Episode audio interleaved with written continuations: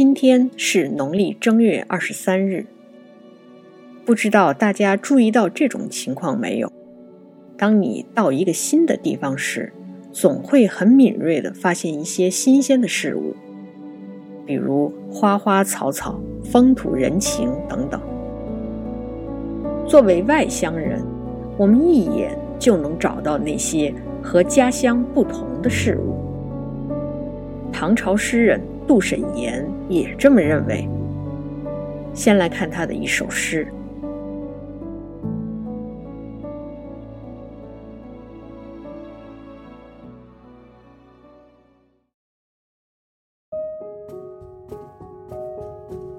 鹤近岭路程，早春犹望。唐·杜审言。独有宦游人，偏惊物候新。云霞出海曙，梅柳渡江春。疏气催黄鸟，晴光转绿频。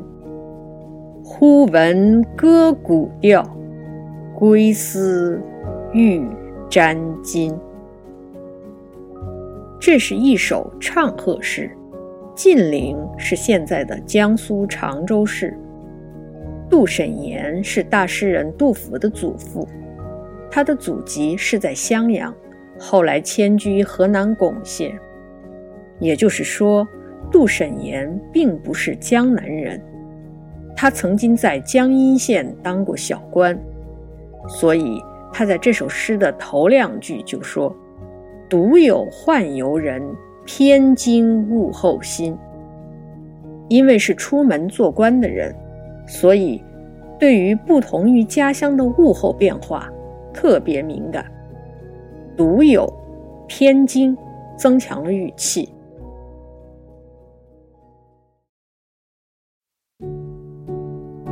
中间的两联是具体描述江南的春天。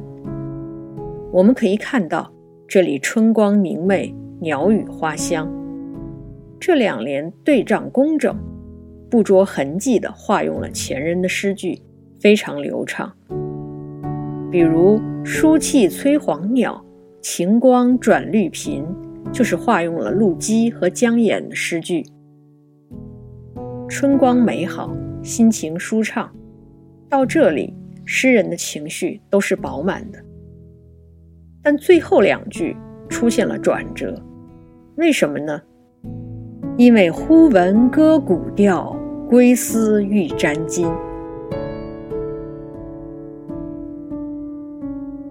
我们知道，这首诗是一首贺诗，所以这里的古调。就应该是那位姓陆的人写给杜审言的诗歌，可惜今天我们已经不知道原诗是什么样子了。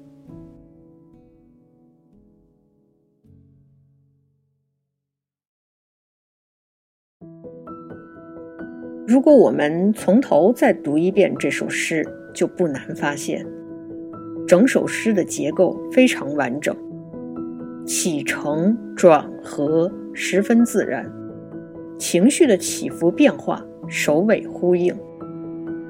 唐朝诗人为我们贡献了许多伟大的作品，但有一点我们必须明确，那就是伟大的作品不是横空出世的。唐诗的辉煌是由一代一代的诗人积累而成。从隋入唐，我们曾经介绍过的薛道衡、宋之问。今天读到的杜审言以及初唐四杰等等，这些诗人对唐诗的题材、体例等等，都进行了非常有价值的探索。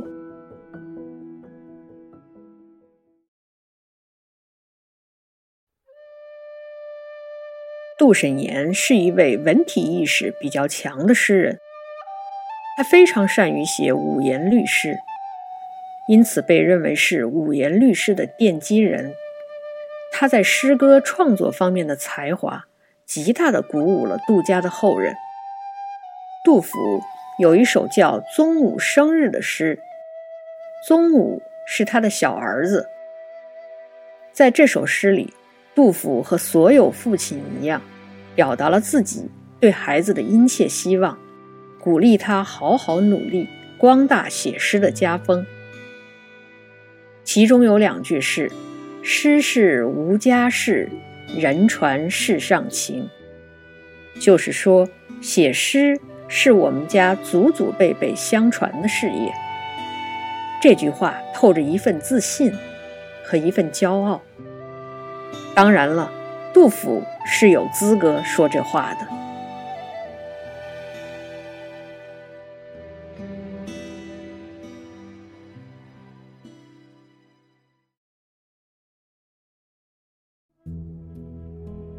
我们可以再来看杜审言另一首名为《吕玉安南》的诗。《吕玉安南》，唐·杜审言。